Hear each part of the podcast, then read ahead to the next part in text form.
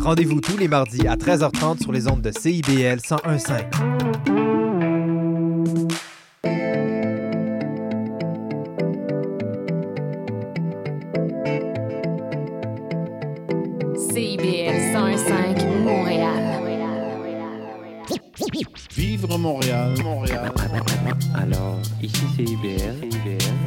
On entre en onde bientôt, bientôt, dans 5 minutes. CIBL 105 au cœur de Montréal.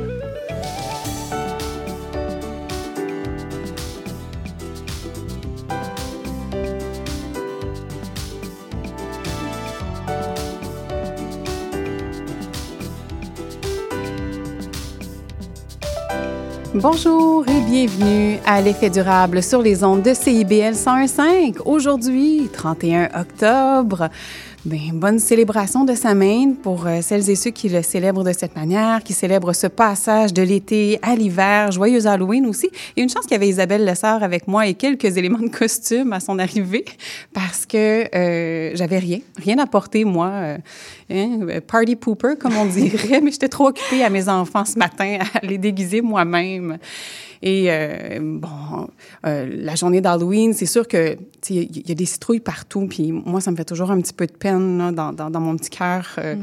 parce que je, je trouve qu'il y a beaucoup, beaucoup de gaspillage. Puis justement, je lisais, euh, je lisais ce matin euh, Karel Ménard, le directeur général du Front commun québécois pour une gestion écologique des déchets, qui disait dans un, dans un reportage sur, sur Que la, la citrouille est l'aliment le plus gaspillé que l'on cultive au Canada. Et selon Statistique Canada, on, a des statistiques qui datent de 2017, mais ça doit quand même se rapprocher de ça encore aujourd'hui. La production commercialisée de citrouilles atteint, euh, ben, au Canada atteint 82 619 tonnes métriques. Et on estime qu'environ deux tiers ne seront jamais manger oh là là. dans tout ça. Fait que ça fait comme beaucoup, beaucoup de ressources hein, pour... C'est super, là, les décorations, puis c'est beau, puis il y, a plein, plein de créativité là-dedans. Mais après, euh, c'est possible là, de les cuisiner, là, même une fois qu'elles ont été découpées, à moins que ça fait trois semaines qu'ils sont là, puis là, ils ont commencé à avoir un petit peu trop de, de, de vie derrière la cravate. Mais sinon... Euh, compote, il euh, y, y, a des confitures, on peut faire tarte à la citrouille. J'ai fait des biscuits en fin de semaine, là, citrouille, purée de citrouille avec des pépites de chocolat, une recette de Geneviève Ogelman. Là, ça pullule là, sur, les, sur Internet, toutes les, recettes qu'on peut faire avec ça. Avec une petite pensée pour votre citrouille, peut-être ce soir, une fois l'Halloween terminé, rentrez ça avec vos enfants, ou même si, si, vous n'en avez pas d'enfants, c'est pas grave, vous pouvez quand même cuisiner pour vous, puis ça se congèle très bien, de la purée de, citrouille. Fait c'était mon, c'était mon petit topo, là. Tout à fait, même pensée. Oui, je, hein, je partage. Isabelle. Bon. Ben écoute, voilà. Donc, euh, Isabelle euh, Lessard qui est là, donc chef scientifique de Futur Simple et 1.5. Et tu commences une série de, de, de chroniques avec nous. Oui. Je veux pas vendre le punch parce que tu vas nous briefer un petit peu euh, là-dessus tout à l'heure. Mais euh, là, aujourd'hui, tu vas nous parler d'un défi qui est lancé par 1.5. Oui, c'est ça. Donc, euh, en fait, le défi euh, qui est lancé cette année, en fait, c'est un défi annuel qui revient. Je ne sais pas si vous avez été au courant des, euh, des anciens défis qui avaient eu lieu, zéro gaspille, slack sur la viande, détox Oui. vestimentaire. Détox vestimentaire, c'était celui de mars dernier. Oui, J'étais justement venue en ondes pour le présenter. Exact. Euh, en fait, cette année, on récidive avec un nouveau, euh, une nouvelle thématique, c'est euh, énergie. Donc, le défi s'appelle Défi Garde ton énergie. C'est un défi qui se passe sur les réseaux sociaux. Donc, euh, il y a une page Facebook, une page Instagram. On peut déjà se connecter. Ça va avoir lieu tout le mois de novembre. Puis, l'objectif l'objectif du défi, c'est vraiment d'amener les gens à réfléchir à leur consommation d'énergie. Par consommation d'énergie, c'est pas seulement l'électricité. Hein, souvent, on pense On que c'est seulement oui. l'électricité, mais c'est vraiment euh, toutes les énergies, dont les, les énergies fossiles qui se retrouvent partout autour de nous. Hmm. Euh, alors voilà, c'est ça, ça va être le défi euh, pendant tout le mois de novembre. Et donc, de, de réduire leur consommation personnelle d'énergie. Qu'est-ce qui vous a incité à faire un défi sur ce thème-là? Euh, oui, en fait, euh, c'est que, tu sais, au Québec, on a euh, cette vision-là qu'on est très vert, un côté énergétique avec notre hydroélectricité. Mhm. Euh, mais en réalité, quand on y regarde de plus près, ben, on est les plus grands consommateurs euh, d'énergie. On est vraiment dans les cancres, là. est vraiment les, bons derniers. Tu sais, si je donne quelques chiffres qui sont tirés du rapport annuel L'État de l'énergie, qui est comme la Bible au niveau du diagnostic énergie québécois, dans le fond, on aime bien se comparer au, à la Chine. Hein, tu sais, on aime bien dire, euh, mais à quoi bon euh, faire des actions si les Chinois, ils font pas? Oui. Mais en réalité, on consomme trois fois plus d'énergie euh, que, les, euh, que les Chinois, donc euh, par habitant. Donc, les Québécois, on On non, non, non, on n'est pas un exemple. C'est ça. Ici, et puis, bon, je, continue un peu dans, dans, pas dans les chiffres, mais disons dans les faits. Il y a une autre métrique qui s'appelle la productivité énergétique. En fait, c'est une métrique qui représente la richesse qui est créée par unité d'énergie consommée. Fait que globalement, c'est qu'est-ce qu'on est capable, comment on tire profit de notre énergie. Eh bien, le Canada se retrouve évidemment bon dernier, euh, Oh. se trouve le dernier de classe euh, après les pays scandinaves, les pays européens, les pays asiatiques, puis même des pays du Moyen-Orient comme l'Arabie saoudite. Donc, honnêtement, on a, faut se regarder un petit peu Ben le oui. nombril, puis euh, il y, a, il y a des choses à faire individuellement puis collectivement. Puis le défi est là pour euh, remettre un peu les pendules à l'heure, puis nous aider à faire le prochain pas selon son contexte, parce que chacun a un contexte unique. En plus, hier, l'arrivée des petits flocons, puis euh, surtout euh, la- la- la- le froid qui s'installe, nous rappelle que la saison, la saison froide, elle est à nos portes. Euh, on va s'encabaner, Oui, donc c'est le moment De craquer le chauffage, québécois. c'est le moment de, de, de, de revoir nos habitudes puis d'essayer de les changer pour installer des bonnes habitudes. Oui, et donc euh, là, en plus, l'électrification des transports, transition énergétique, c'est- des chantiers importants pour le Québec et qui vont demander encore plus d'énergie de cette consommation déjà accrue et déjà euh, débordante. Exactement. Ben, oui, en fait, euh, je, je me suis amusée. Non, ben, je, en fait, je me suis pas vraiment amusée, mais j'ai lu euh, le, le plan stratégique d'Hydro-Québec là, 2022-2026. Euh, et le plan mentionne très clairement qu'il va y avoir des grands changements de paradigme. On parle d'électrification des transports comme un grand chantier euh, québécois, euh, mais ça, évidemment, ça va demander plus d'électricité. Avant, on pouvait reposer sur nos surplus énergétiques, mais depuis quelques années, c'est plus vrai qu'au Québec, plus, hein. on n'y a plus. Il y a plus de surplus d'énergie pour différentes raisons. Et donc, ça, ça veut dire qu'on va devoir, euh, en fait, construire des nouvelles infrastructures. Ça a un coût. Oui. Puis, il faut aussi s'occuper de nos euh, infrastructures actuelles qui sont vieillissantes. Là. On- ça date des années 60-70. Euh, il y a beaucoup de pertes énergétiques. Donc, il y a un coût de maintenance et de mise à niveau qui est important.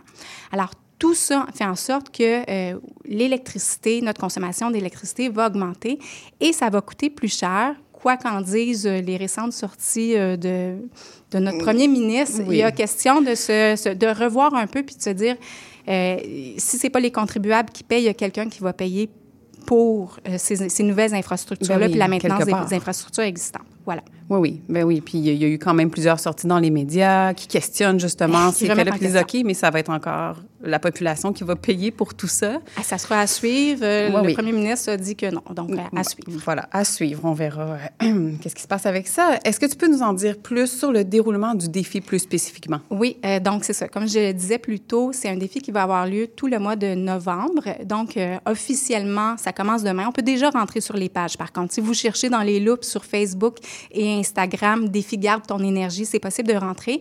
Mais euh, ça commencera à être plus actif. Il va y avoir du contenu publié par 1.5 dès demain. Euh, et là, on va donc être jusqu'à vendredi en, en pré-défi. En fait, l'idée, c'est de monter la communauté. Il va y avoir quand même euh, des petits mythes puis des choses euh, bien intéressantes. là, de, donc, on, on vous invite à vous inscrire.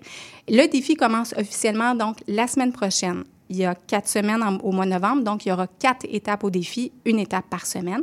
La première semaine, ça sera sur, euh, l'idée sera de prendre conscience de sa consommation d'énergie, à la fois individuellement et collectivement. Fait qu'on va voir les grands chiffres, les grands secteurs qui sont les plus, euh, euh, les plus énergivores euh, au niveau québécois. Et on va vous inviter aussi à regarder vos factures d'électricité, à faire un peu le voisin gonflable avec les outils sur Hydro-Québec pour essayer de se comparer, voir est-ce qu'on peut faire mieux, est-ce qu'on est mieux ou pire que nos voisins, euh, les factures d'essence, etc. Fait que c'est vraiment une, semaine de diagnostic. La semaine 2, ça sera sans surprise sur le transport et la mobilité. C'est évidemment le secteur qui est le plus énergivore.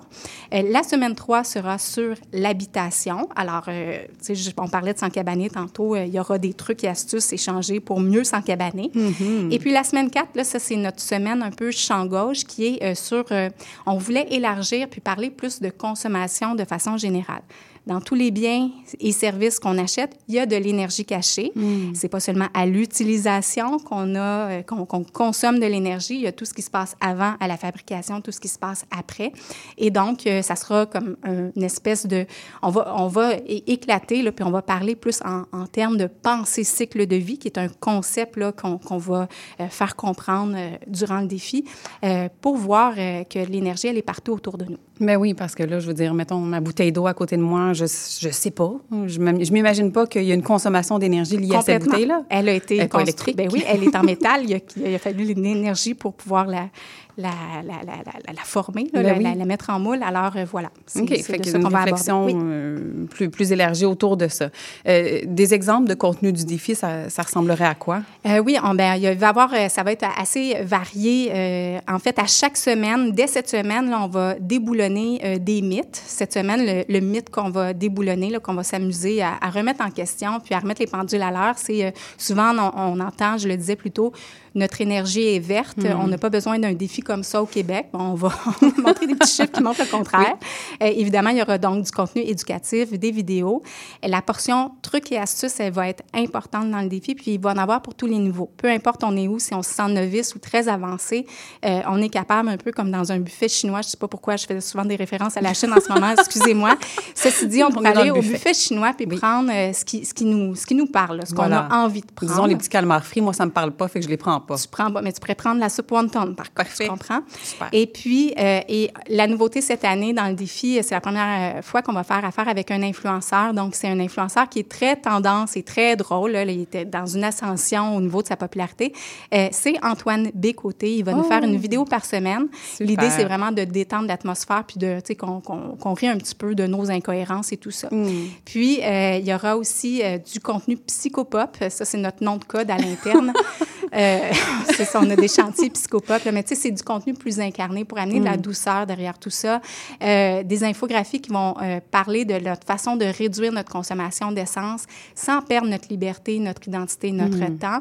Puis, il y aura, dès, dès le début, là, je ne sais pas si cette semaine ou en début de semaine prochaine, il y aura un sondage pour établir son profil énergétique, un peu à la mode avatar. Oui. Je veux savoir c'est quoi mon personnage, qui suis-je là-dedans, ça va être quoi mes défis personnels, qu'est-ce Ouais. qui va pouvoir m'aider dans le défi. Fait qu'on va répondre à une dizaine de questions, puis ça va nous sortir un profil. Fait que ça aussi, on est comme bien Hey, excités. à voir. C'est à la fois ludique, mais quand même ancré sur de la science. Là. Fait que c'est euh, mi-figue, mi-raisin, je dirais. Là. Voilà. Oui. Vraiment, vraiment intéressant. En tout cas, tous ces éléments-là, c'est super dynamique, je trouve. Et euh, du contenu psychopop, des défis perso, est-ce que tu sais déjà quels seront tes défis personnels? Ben oui, c'est sûr que de préparer un défi comme ça, ben on, se regarde le nombril soi-même. euh, et oui, moi, mon, mon plus grand défi, ça sera la consommation d'eau chaude. Je suis une grande gaspilleuse euh, d'eau chaude. Euh, j'ai, je suis tendance à faire un peu, je sais pas, le, le- à figer sous, sous la douche. Et puis avant, je prenais beaucoup de bains maison. J'ai réussi à diminuer euh, ma consommation de bains maison. Euh, par contre, là, c'est ma fille qui prend des bains. Fait qu'en tout cas, quand on regarde, c'est vraiment l'eau chaude qu'on a de la difficulté. Puis je vous avoue que ça va être difficile pour moi. Ça va toucher à mon confort. Euh, Oui. Donc, ça va être un, un vrai défi de, de m'attaquer à ça. Et on peut s'attendre à quoi, euh, comme l'énergie transmise dans les groupes euh, Facebook, Instagram? Euh, oui, on se voulait un défi euh, vraiment tout en humour et en plaisir, sortir du, de l'aspect traditionnel avec un côté un peu plus déjanté. Vous verrez par la signature graphique du défi, on est dans l'energy drink, on est dans les années 90 euh, vintage pop. Là. Fait que c'est ça. Puis surtout, on voulait rendre l'expérience unique pour chaque participant.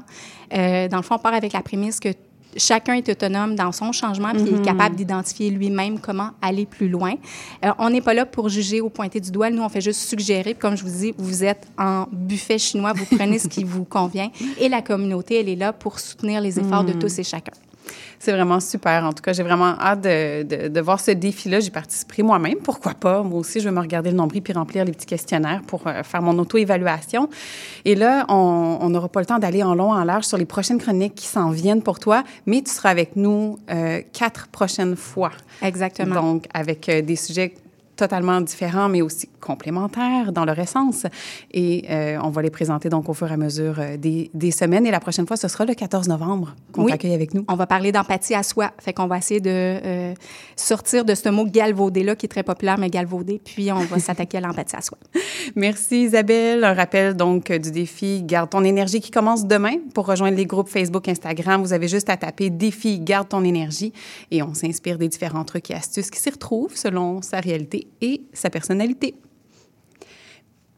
On poursuit maintenant avec euh, Thibaut Rennes, coordonnateur à Vigilance OGM. On fait un spécial Halloween aujourd'hui en parlant pesticides, OGM et d'un concours même. Bonjour Thibaut.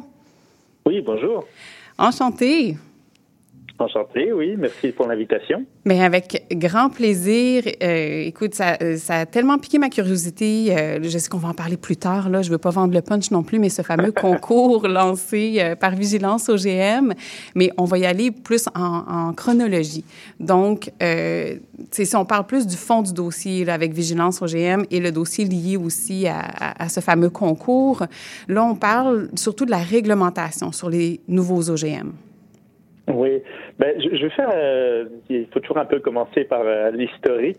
Donc, les, les gens connaissent les, les, trois lettres souvent OGM, organisme génétiquement modifié, mais ne savent pas exactement ce que ce que ce que c'est. Donc, en gros, depuis 25 ans, des compagnies euh, d'agrochimie, il y en a trois, ben, principalement trois au monde, qui vendent des OGM et des pesticides, mettent sur le marché des, du maïs et du soya et du canola, qui sont les trois grandes cultures mondiales. Et pour, on met un gène étranger pour qu'elles deviennent tolérantes à un herbicide.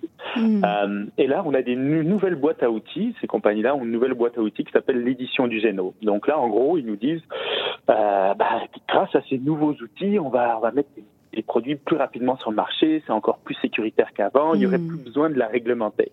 Et donc, Santé Canada en 2021 et l'Agence d'inspection des aliments en 2021 ont demander au public, donc euh, via des consultations publiques, de dire bah, qu'est-ce que vous en pensez? Nous, on aimerait euh, laisser les compagnies s'autoréglementer. Donc, au lieu d'avoir une, une, une, évaluation faite par des fonctionnaires, comme on, est, qui existe depuis 25 ans, et à la fin une transparence avec une liste des produits OGM sur le marché, qui sert autant aux, aux agriculteurs qu'aux consommateurs, euh, et ben là, comme c'est une nouvelle technologie euh, sécuritaire et qu'on fait confiance à l'industrie, eh ben la Santé Canada et l'agence d'inspection ont proposé que ben, les compagnies vont mettre directement sur le marché et nous diront ou pas si elles le mettent sur le marché. Et okay, donc ça a fait, ouais. euh, ça, oui, c'est un peu, euh, ben, dit comme ça, c'est scandaleux, mais non, c'est ça. ça, ça ça choque pas le, le, le, suffisamment les, les, les, politiciens pour dire que, ben, en fait, c'est pas aux compagnies de s'autoréglementer, c'est on met en place des institutions pour, pour le faire. Mm -hmm. Et donc, ce prémisse-là, en 2021, ça a fait réagir, bien sûr, Vigilance, mais des associations d'agriculteurs, de consommateurs. Euh, à travers le Canada, il y a beaucoup de, de, de, de pétitions et autres. Et euh, même, euh, on avait appris en 2022 que potentiellement il y avait une ingérence de la part des de, de Crop Life là, qui sont Hmm. comme un peu le, le qui chapeautent un peu le, le, lobbyisme sur les pesticides et les OGM et même Madame Bibot l'ancienne ministre de l'agriculture qui vient de changer avait même dit ok bon ben on va reculer on va mettre en place un registre obligatoire transparent. Ben oui donc, oui, oui je me souviens ils sont revenus en arrière. Oui.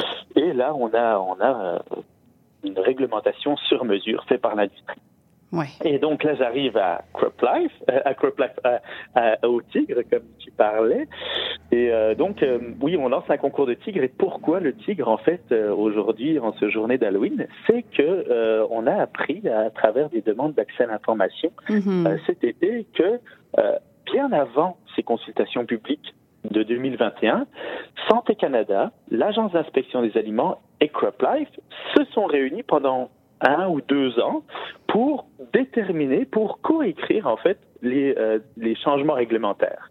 Donc là, on s'aperçoit que en fait nos c'est pas un projet de loi, c'est des, des, changements réglementaires sont coécrits uniquement avec l'industrie sans autre Hmm. parti pris. Oui. Et euh, ça, c'est totalement scandaleux. Et Oui. ils ont même donné un nom, l'équipe du tigre, la Tiger Team. Et euh, Hmm, c'est quand même un concept anglophone là, c'est pas uniquement eux qui s'appellent Tiger Team, mais n'empêche que c'est- complètement risible. Oui, ben quand même, là, surtout considérant la mission qu'ils se sont donnée puis qu'est-ce qu'ils qu'est-ce qu'ils font, euh, en tout cas, en, en- en cohabitation avec l'industrie en tant que telle. Et là, Vigilance OGM, qu'est-ce que vous demandez? bah, Nous, on demande qu'à partir du moment où on sait maintenant que ça a été coécrit uniquement avec l'industrie et que les consultations publiques sont complètement biaisées. Là, on nous demande notre avis et on demande l'avis aux agriculteurs alors que c'est écrit avec l'agrochimie. Ben, on demande de mmh. revenir en arrière. On demande une, obligation de réglementation, d'évaluation de, tous les OGM, nouveaux et anciens, et aussi une transparence obligatoire. Vous savez, en fait, les, plus à risque, euh, il y a beaucoup de risques, mais je vais en résumer surtout un qui a fait réagir, c'est que le, secteur biologique, en fait, eux, leur cahier des charges interdit euh, l'utilisation de semences génétiquement modifiées. Ben oui. Actuellement, ils savent à peu près ce qui est sur le marché, donc ils peuvent essayer de se, se, prévenir de la contamination. Mais là, on saura même plus ce qu'il y a sur le marché. Donc eux, ça, ça vient toucher l'intégrité de l'ensemble du secteur. C'est pour ça que c'est un des principalement, principaux secteurs qui, qui, a, qui a été qui a été euh, mené la lutte, je dirais. Oui, puis au-delà de... On demande un, retour en arrière, oui. Oui. Puis au-delà de la transparence, eux, ça doit mettre en, péril justement leur certification. Je veux dire, à un moment donné, il y a comme de plus en plus de flou qui est installé autour de qu'est-ce qui est biologique, qu'est-ce qui l'est pas, qu'est-ce que ça contient, qu'est-ce qu'on sait. Euh, est-ce que pour eux, est-ce que ça met en, péril justement ou en danger leur certification? Ah oui, ça, ça, met en danger leur certification et aussi surtout la, la, confiance des consommateurs. Ben oui. la confiance, c'est long à gagner. Je pense que le hmm. secteur biologique euh, canadien et surtout québécois est, est, très fort et il faut l'appuyer et non pas lui mettre des, bâtons dans les roues. Et euh, c'est aussi toute la confiance envers notre système réglementaire. Si notre système réglementaire dit bah moi je Je laisse l'industrie euh, écrire ses propres réglementations qui les arrangent, alors qu'on s'entend qu'eux, leur préoccupation première n'est pas de préserver euh, euh la santé des agriculteurs, la santé des citoyens et de l'environnement. Leur, leur, première préoccupation, c'est de vendre des produits. Oui, c'est ça. Les produits que tu vends, c'est des OGM et des pesticides. Ben, c'est sûr que en écrivant les lois, ça va faciliter leur mise en marché. Quoi. Ben, évidemment. Et puis là, ça enlève une grosse part de contrôle quand même à, à notre, à nos gouvernements. Puis encore là, on parle de transparence, on parle d'avoir de, des données justes sur ce, sur ce qu'on consomme, sur la qualité des produits que l'on consomme. Là, ça, ça, enlève complètement ça. Et euh, comme on le disait tout à l'heure, là, c'est silence radio de la part de, de Mme Bibot. Il n'y a rien eu de nouveau par rapport à ce dossier-là. Et vous, vous faites pression. Vous avez envoyé une lettre ouverte, d'ailleurs, au ministre concerné? Effectivement. Donc, Madame Bibot euh, n'est plus n'est plus ministre de l'Agriculture. Les, deux ministres concernés étaient deux ministres euh, au Québec, Monsieur mm Duclos euh, et pour la santé, et Madame Bibot l'Agriculture. Maintenant, c'est d'autres ministres qu'on a essayé de contacter. On leur a envoyé une lettre ouverte avec d'autres groupes récemment, donc Monsieur Hollande et Monsieur Macaulay.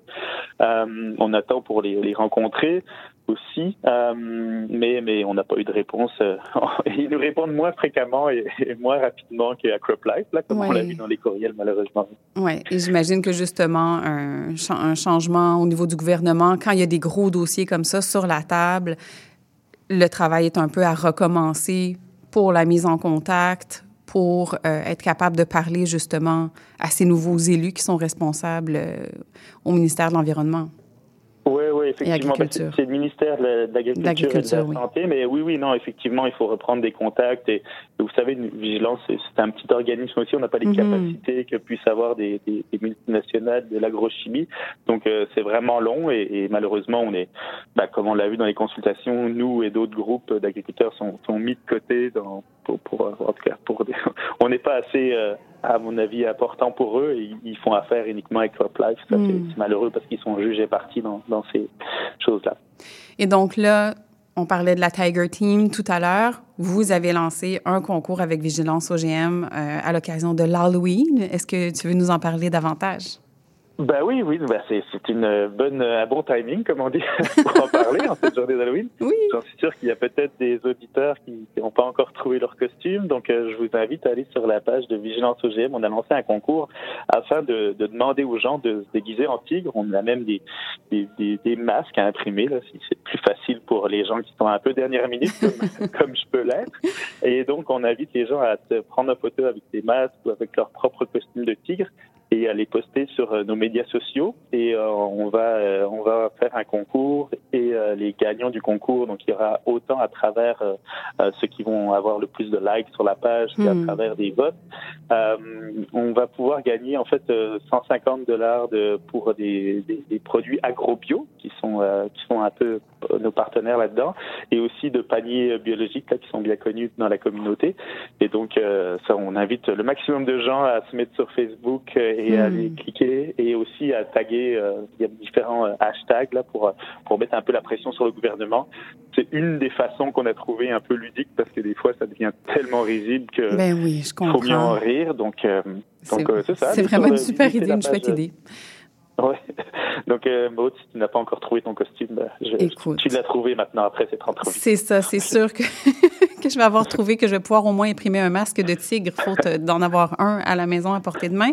Et est-ce que vous avez déjà comme des, des gens qui ont commencé à participer, à poster leurs photos? Est-ce qu'il y a un certain engouement quand même autour du concours? Oui, bah pour l'instant, on a, reçu euh, des, certaines. Il y a eu des parties un peu. euh, je pense qu'il y a une ou deux semaines euh, de certaines personnes, et là, on va, on va les, on va les distiller petit à petit euh, sur nos réseaux sociaux, euh, les photos. Donc, euh, soyez originaux, euh, soyez euh, nombreux et nombreuses à participer. Qu'est-ce que vous espérez comme message? Je sais que là, on, on cherche à, à rallier la communauté dans cette cause-là, que tout le monde s'indigne ensemble en, en le démontrant de par ça. Est-ce que vous avez espoir que ça se rende jusqu'à des médias, tout le moins, vers les Oh. gouvernements, les personnes concernées? Ben, c'est sûr que ça, c'est, ça fait partie d'une, d'une, d'une, d'une différente myriade de- d'activités qu'on propose là. Mhm. Euh, vous savez, comme, comme tu l'as mentionné, il y a eu une lettre ouverte. Euh, ça, c'est quelque chose un peu plus ludique, médias sociaux, mais euh, on, on a aussi euh, demandé aux gens qui sont inscrits sur notre infolette la semaine dernière euh, d'écrire aux deux nouveaux ministres, là, euh, Monsieur euh, Macaulay. Et donc, il y a à peu près euh, 500 courriels qui sont parvenus à ces deux ministres. Euh, plus là, on va continuer à essayer de, de, de- de- d'intéresser les médias via des, des communiqués de presse sur le dossier parce que c'est pas fini. Vous savez, ces genres de travail, c'est, toujours euh, de longue haleine, c'est toujours. euh, des fois, on a l'impression qu'on a une victoire quand Madame Bibot avait annoncé qu'elle revenait en arrière Oui. et qu'elle garantissait la transparence.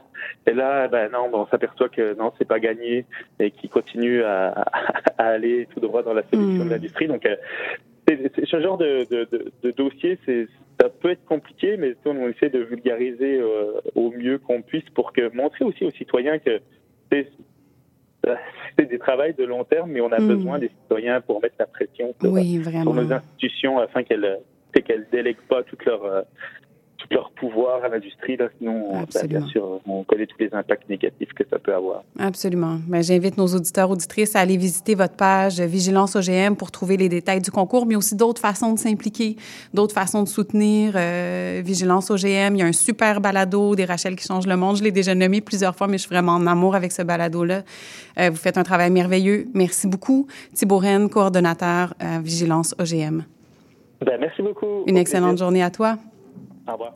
On s'en va vers une courte pause pour se retrouver euh, tout de suite après pour la dernière chronique de la Coalition des motorégiennes avec Pascal Bigra, directeur général de Nature Action Québec. À tout de suite.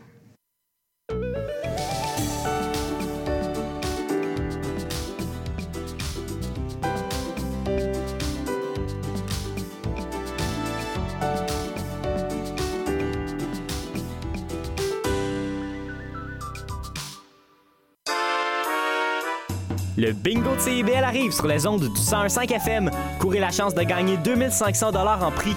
Procurez-vous une carte de bingo dans un commerce inscrit sur notre site web et branchez-vous sur le 101.5 FM. Pour connaître le point de vente le plus près de chez vous, consultez le CIBL 101.5.com. On joue au bingo de CIBL tous les dimanches de 16h.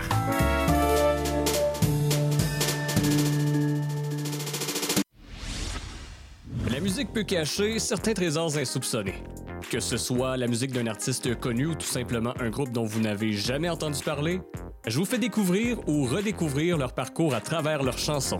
Que ce soit du rock, pop, disco, new wave, du progressif, des années 60, 70, 80, 90 jusqu'à aujourd'hui. Face B avec Oli Poitras.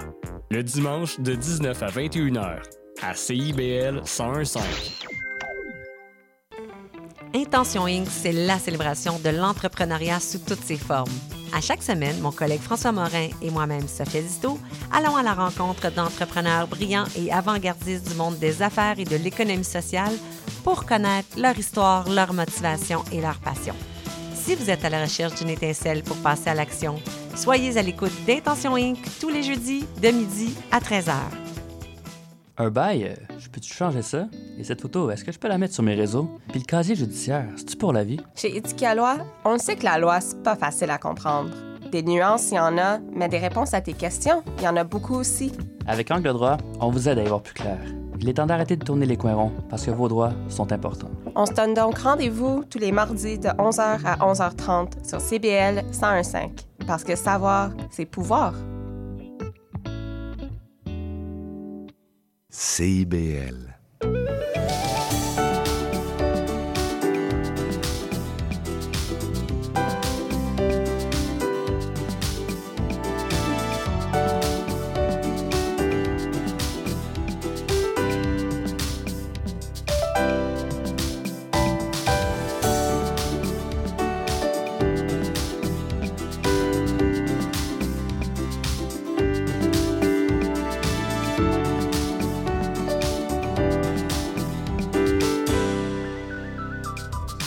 Bonjour, nous sommes de retour à l'effet durable sur les ondes de CIBL et nous sommes maintenant en compagnie de Pascal Bigra, directeur général de Nature Action Québec, pour la dernière chronique de la Coalition des Montérégiennes.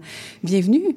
Bonjour, merci. Bonjour, bonjour. Déjà, la dernière chronique, là, on se disait ça hors micro, euh, à quel point j'étais heureuse d'avoir reçu cette série de chroniques à l'émission et à quel point, euh, finalement, on connaît de nom les, euh, la, les, les Montérégiennes, mais ils sont comme là. On les prend pour acquis, puis, puis on oublie toute la beauté qui réside là et le soin à, à leur apporter.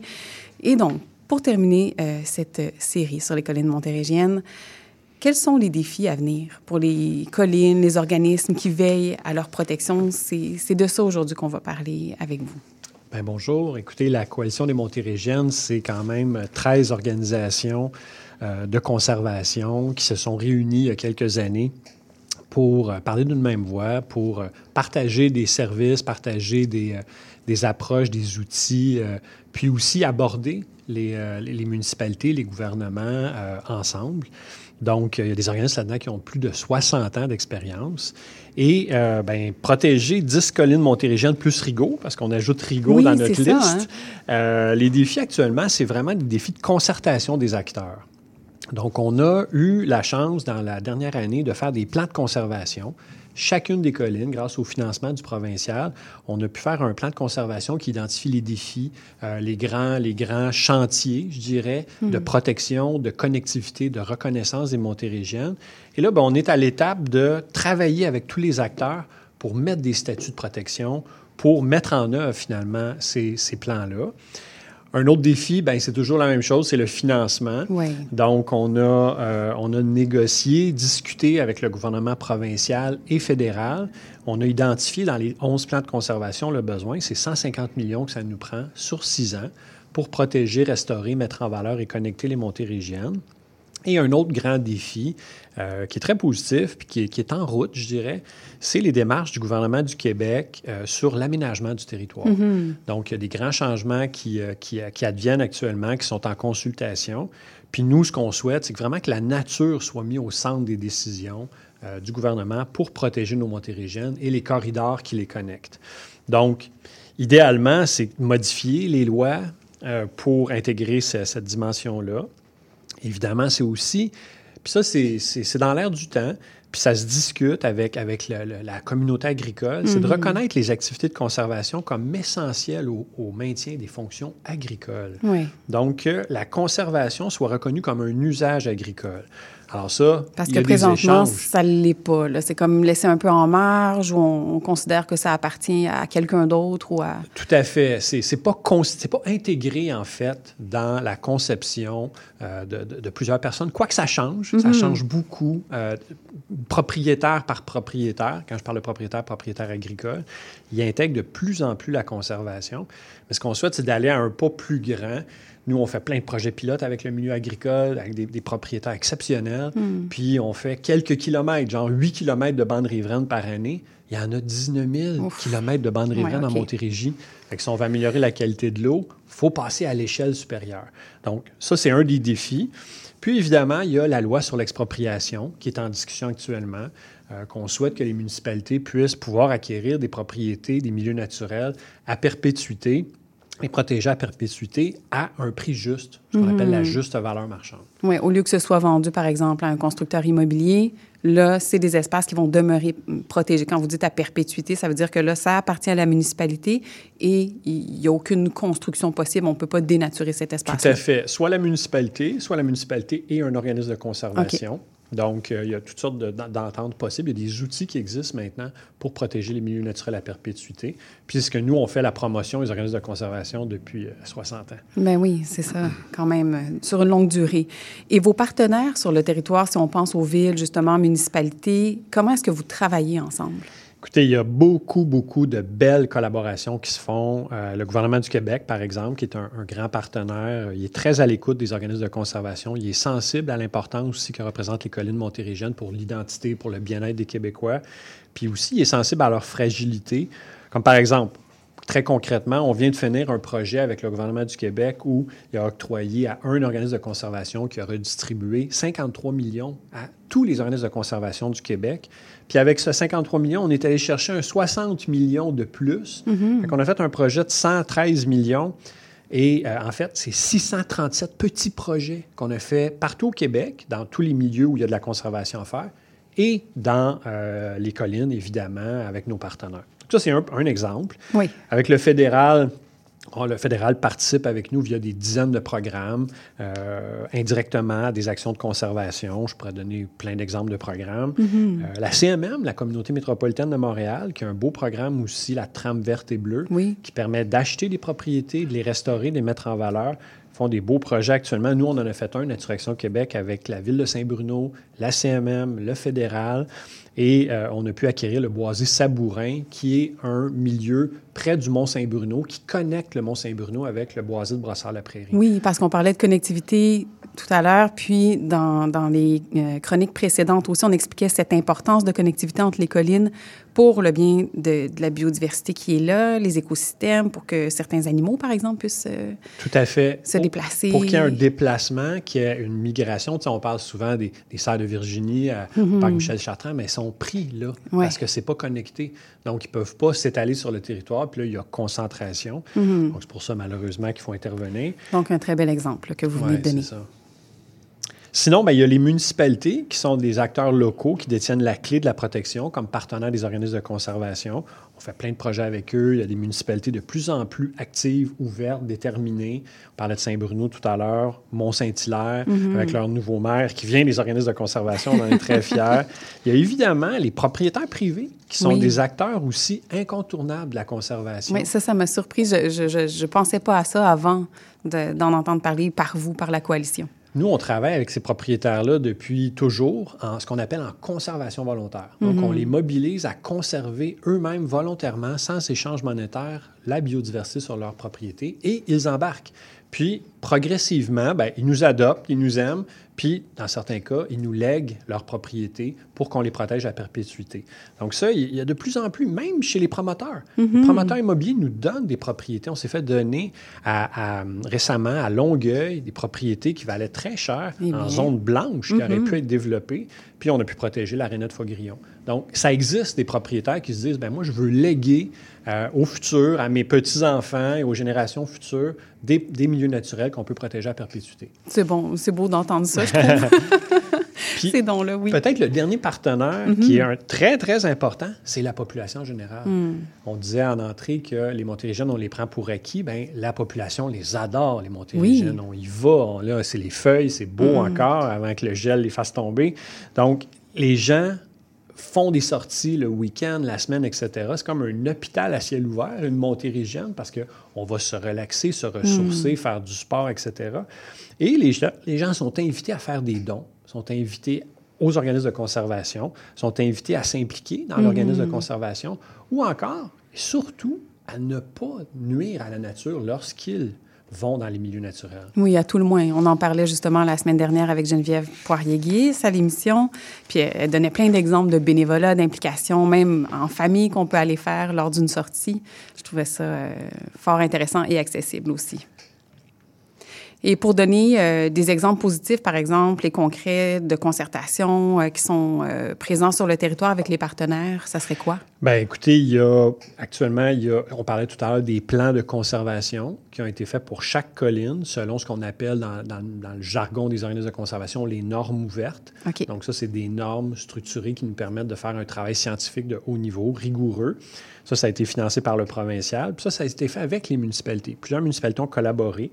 Donc, il y a aussi donc, il y a les plans de conservation par colline. Il y a un plan régional Hmm. qui met l'accent sur la connectivité entre toutes les collines.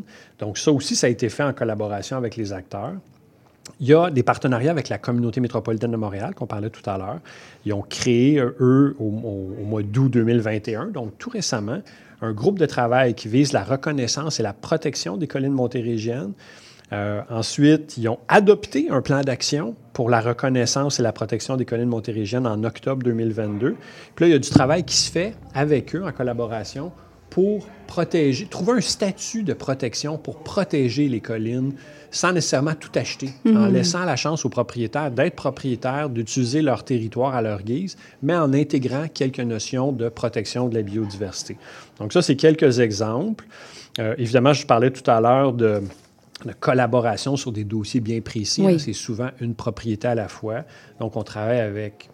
Nous, Naturaction, on travaille avec une centaine de municipalités Mm. dans la grande région de Montréal. On fait 400 projets par année. Sur les collines spécifiquement, je n'ai pas fait le décompte, là, c'est peut-être 50, 60 Mhm. projets qu'on fait. Et il y a toujours des partenaires. Oui. Toujours. Des gens qui sont prêts ou des Oui. organismes qui sont prêts à il y contribuer. a quelques semaines, la Fondation Yves Rocher est venue faire euh, une plantation avec Hmm. 200 employés au Mont-Rougemont, avec nous, avec l'Association du Mont-Rougemont. Puis ils ont pu évidemment bénéficier de la, la belle journée, mais en plus, ben, ils ont planté, ils ont contribué. Donc, des partenariats, il y en a là, à l'infini. Et là, ça m'amène à l'objectif de 30 d'air protégé dans le sud du Québec euh, d'ici 2030. Est-ce que c'est réaliste? C'est une bonne question.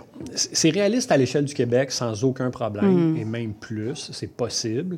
Euh, ça prend de la volonté, des discussions entre les communautés autochtones, le gouvernement du Québec, surtout au niveau de, de forêt, faune. Euh, mais dans les zones urbanisées, ça va être difficile. Par contre, il y a, on a espoir. Il y a récemment la communauté métropolitaine de Montréal et ses 82 municipalités qui ont adopté un règlement de contrôle intérimaire Mhm. pour protéger 22 du territoire terrestre et aquatique. Donc, euh, ça, c'est quelque chose. Là. Puis là, ça, ce, ce règlement de contrôle intérimaire doit être intégré dans le plan métropolitain d'aménagement et de développement qui est en consultation puis qui va être adopté l'an prochain.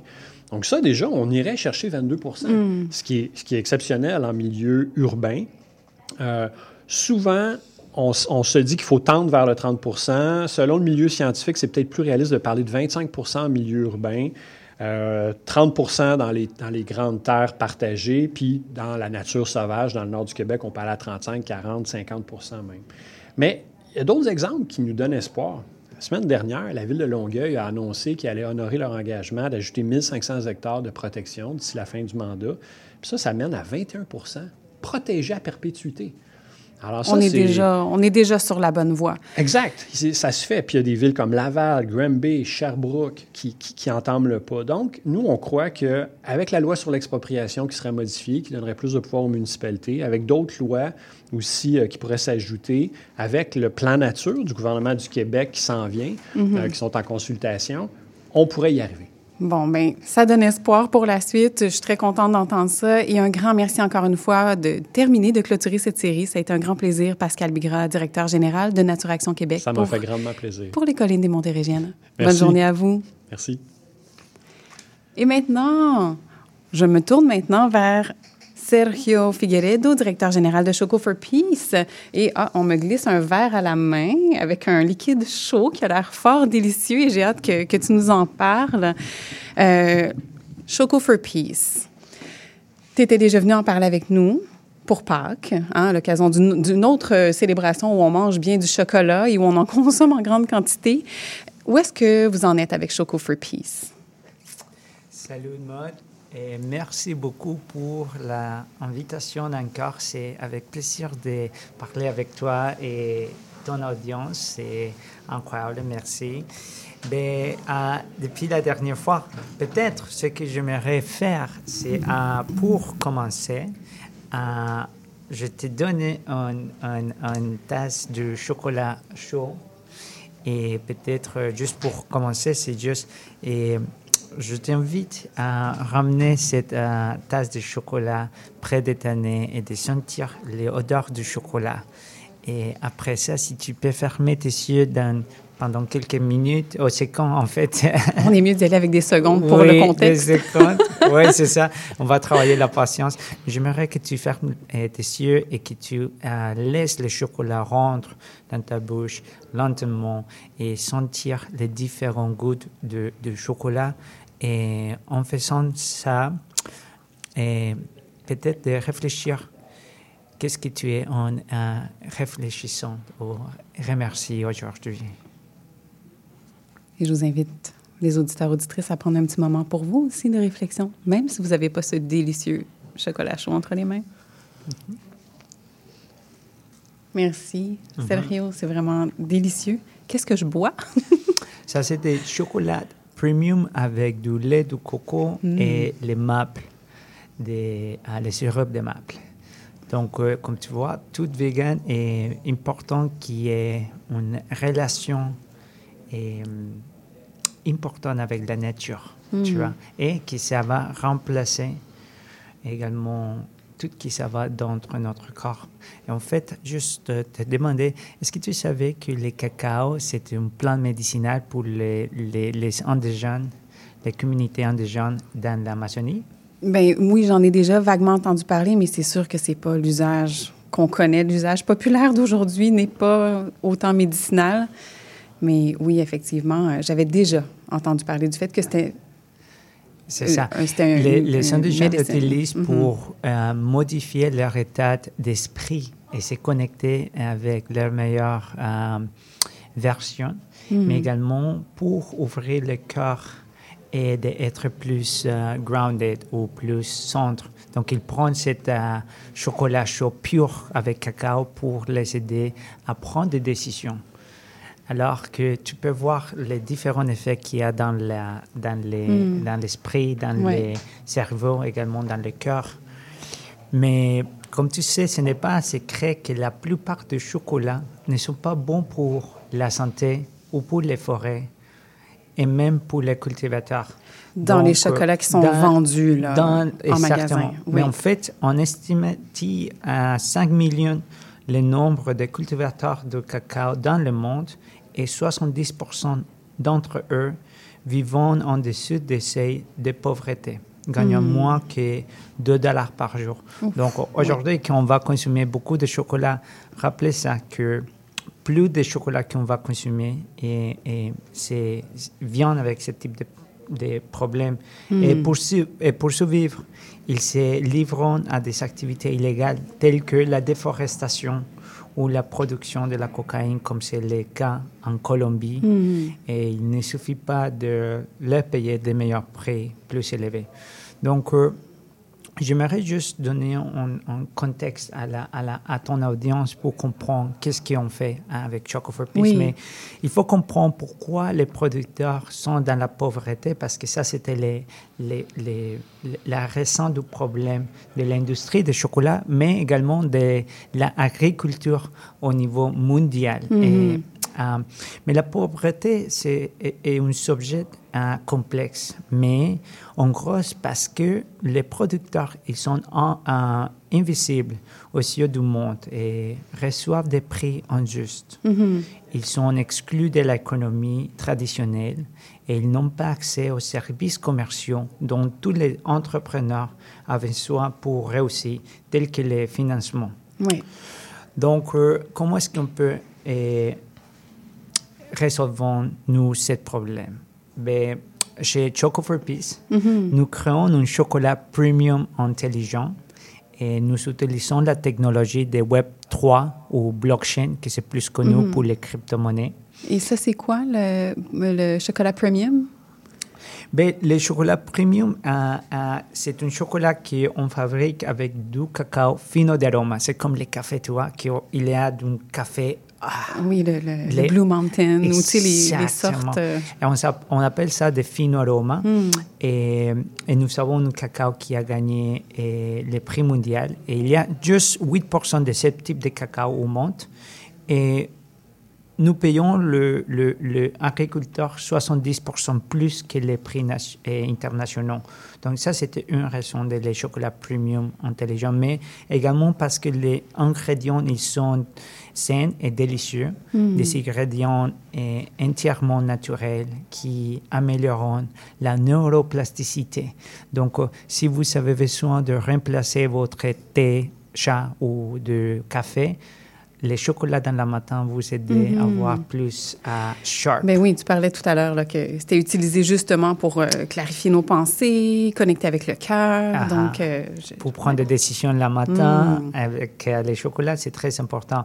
Troisième, parce que nous travaillons dans un euh, système de zéro déforestation. Oui. Donc, soutenir des pratiques de euh, régénération.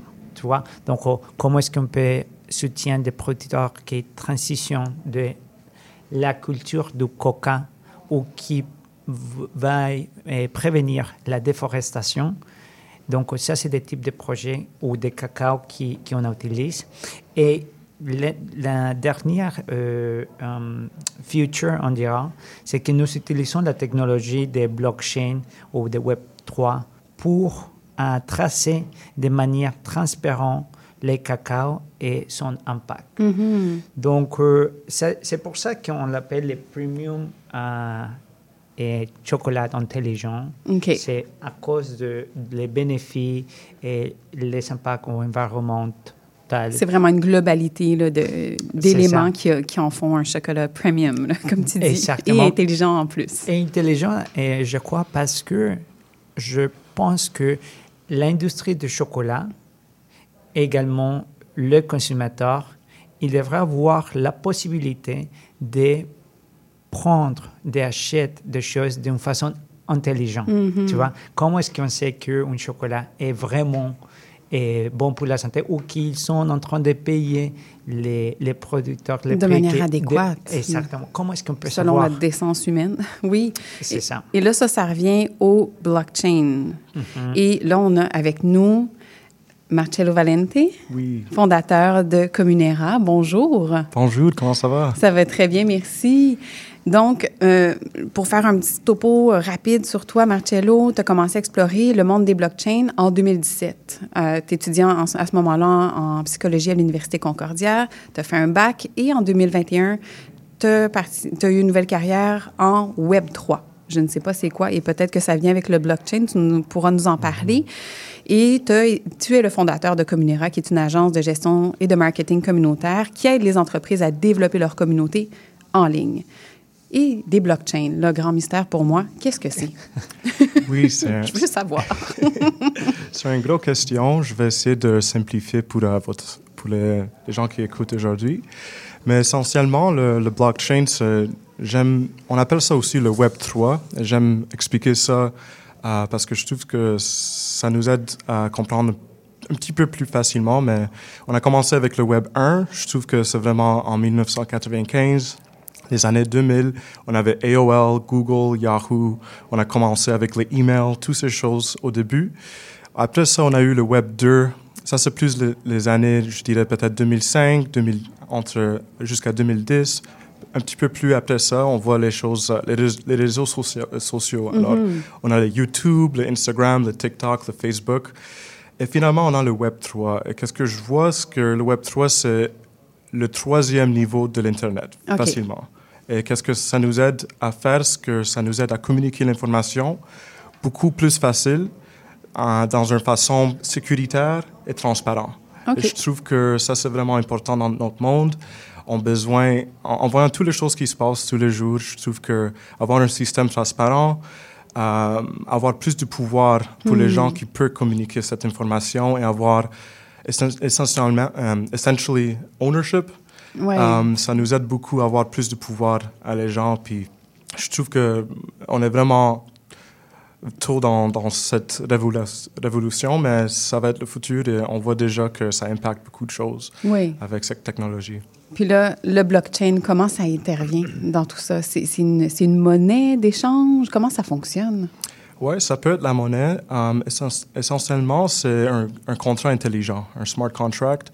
Et on peut faire beaucoup de choses avec ça. Moi, je pense que dans, dans le futur, on va échanger des maisons, des automobiles. Toutes les choses qu'on utilise aujourd'hui vont être sur le blockchain. La même façon que on fait beaucoup de choses, presque tout qu'on fait aujourd'hui sur l'Internet. Donc, ça, c'est une plateforme d'échange avec contrat, là, si je comprends bien. C'est ça, je dirais, c'est une plateforme. Moi, je vois c'est comme l'Internet. OK, OK. Le troisième niveau de l'Internet. D'accord. Puis ça ouvre beaucoup d'opportunités, je trouve, avec euh, l'impact social, euh, sociaux, puis euh, l'en- l'environnement. Um, Qu'est-ce que ça fait? C'est que ça donne des opportunités aux gens comme les fermiers que, que um, Sergio trava- travaille avec, au Cho- Choco for Peace. Puis um, beaucoup de gens, pour exemple, n'ont pas de, de banque, euh, de, de- de compte de banque pour, euh, pour de l'argent. Puis euh, ça, ça, ça, ça fait la place, ça enlève le middleman, essentiellement. Alors, quelqu'un qui voudrait transférer l'argent à quelqu'un, normalement, il a besoin d'ouvrir un compte de banque, avoir toutes ces choses. Si moi, je veux envoyer l'argent à quelqu'un à Colombie, s'ils ont un wallet cry- crypto, je peux l'envoyer sans la permission. Sans de- intermédiaire. c'est ça. Exactement. OK. C'est ça. Alors, ça, c'est un, un, exemple, mais Ouais. il y a beaucoup d'autres choses. Puis, ça aussi, avec l'en- l'environnement, toutes ces choses, ça ouvre l'opportunité pour la transparence. Oui, bien c'est ça. Il y avait le, le volet traçabilité, transparence, on sait d'où ça vient, on est capable d'avoir un chemin direct parce qu'il n'y a pas d'intermédiaire, justement. Donc ça, ça facilite beaucoup de choses et ça permet, j'imagine, mettons, si je me tourne vers toi, euh, Sergio, avec Choco for Peace, ça permet d'avoir un contact direct avec le producteur. Est-ce que ça serait ça l'avantage que tu vois de ton côté?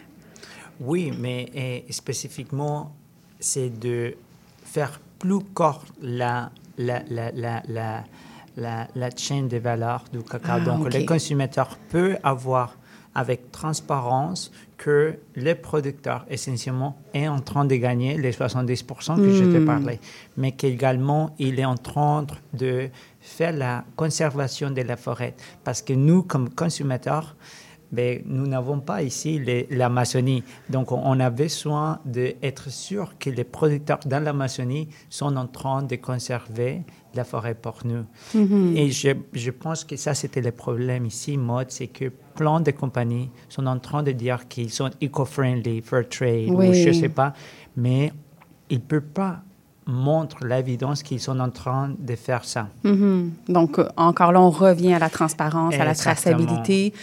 Euh, il y a quand même des, des règlements stricts autour des- de, de ces certifications-là, mais peut-être pas tout. Il faut faire attention là, à, à- à ce qui est indiqué sur les emballages ou par les compagnies en termes de... hum, on parle d'éco-blanchiment, là, en termes de certification. Il faut quand même surveiller.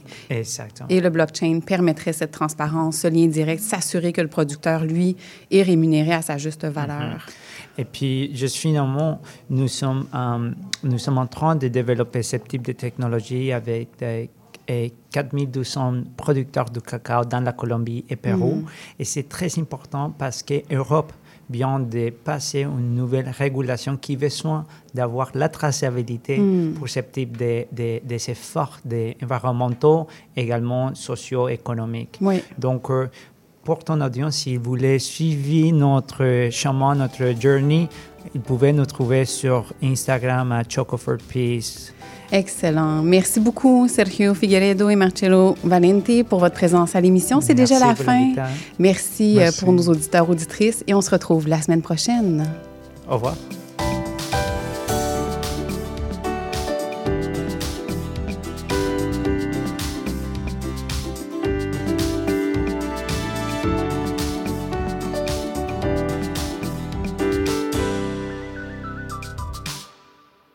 4 et 5 novembre, le Salon national des animaux de compagnie vous attend au Stade olympique. Découvrez-y une impressionnante variété de chats, de chiens et d'animaux en tout genre, en plus de compétitions d'agilité et de spectacles de la Flying Team. Le rendez-vous incontournable pour la famille. Détails au snac.ca.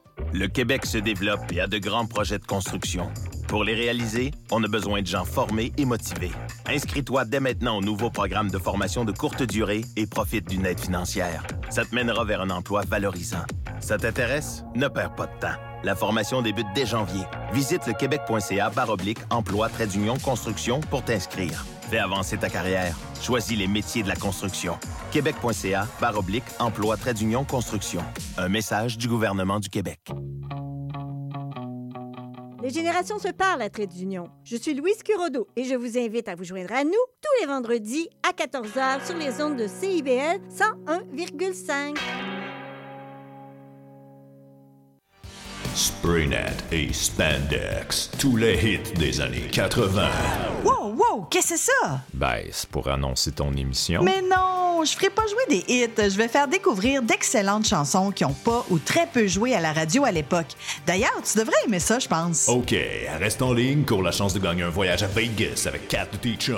Eh, boy, boy. Spraynet et Spandex les mardis de 16h à 18h et en rediffusion les samedis de 21h à 23h sur CIBL 101.5. FM. Salut, c'est Béatrice Grandet. Je vous donne rendez-vous tous les lundis à partir de 10h pour prolonger l'été sur les Sentiers débattus. Une série de balados réalisés à travers le Québec et qui vous emmène dans un voyage au cœur de lieux alternatifs et des gens qui les habitent. Alors je vous dis à bientôt sur les Sentiers débattus.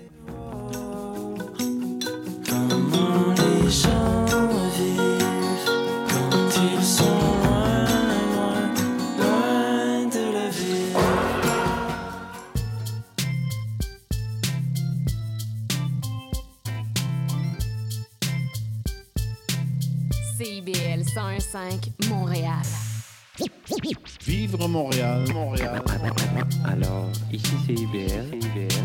On entre en onde bientôt. Dans 5 minutes. CIBL 105 au cœur de Montréal.